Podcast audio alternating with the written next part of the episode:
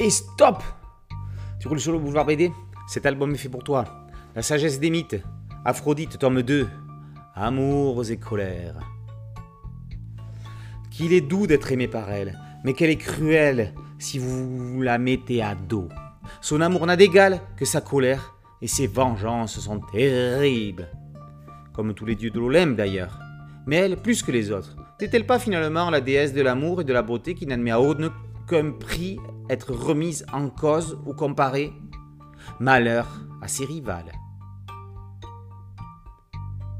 Alors que le premier tome revenait sur sa naissance, ses premières amours, son entrée à l'Olympe et ses premières querelles avec l'une ou l'autre olympienne, dans ce second volume, Clotilde Bruno s'intéresse plutôt au destin de quelques-uns de ses héritiers, comme Hermaphrodite, dans la version racontée par Ovide dans Métamorphose, ou de ses rivales. Entre Mira et son fils Adonis, Éos et ses amours multiples jusqu'à succomber au charme de Ganymède et d'exiger de Zeus l'immortalité de Titon, voire carrément les femmes de Myrna sur l'île de Lemnos, Aphrodite le reconnaît elle-même. Jalouse ou furieuse, je peux aussi être effrayante. Source d'innombrables passions, aussi bien chez les dieux que chez les hommes ou les femmes, elle a le don de s'immiscer dans de nombreux mythes. Ses descendants, directs ou indirects, en sont la preuve. Il était dès lors normal que Luc Ferry lui consacre au minimum deux volumes. Avec Clotilde Bruno au scénario, la narration reste fluide et agréable à lire, les récits s'enchaînent de façon naturelle. Le dessin reste égal à lui-même, réaliste, précis, avec un soin tout particulier pour les détails et notamment les expressions des visages. Du superbe travail bien mis en valeur par les couleurs de Scarlett Smutkowski.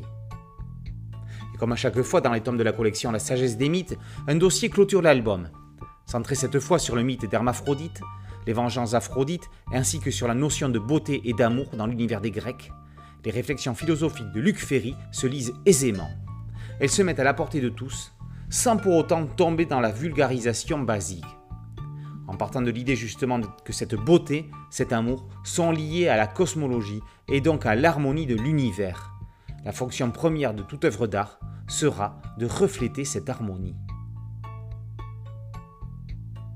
Ce nouveau diptyque, passionnant, intimiste et confidentiel sur la déesse de l'amour, est à découvrir passionnément.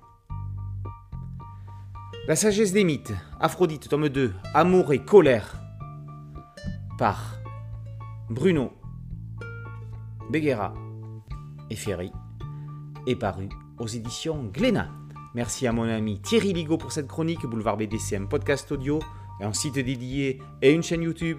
Merci de liker, de partager et de vous abonner. On a besoin de vous, abonnez-vous. A très bientôt sur Boulevard BD, ciao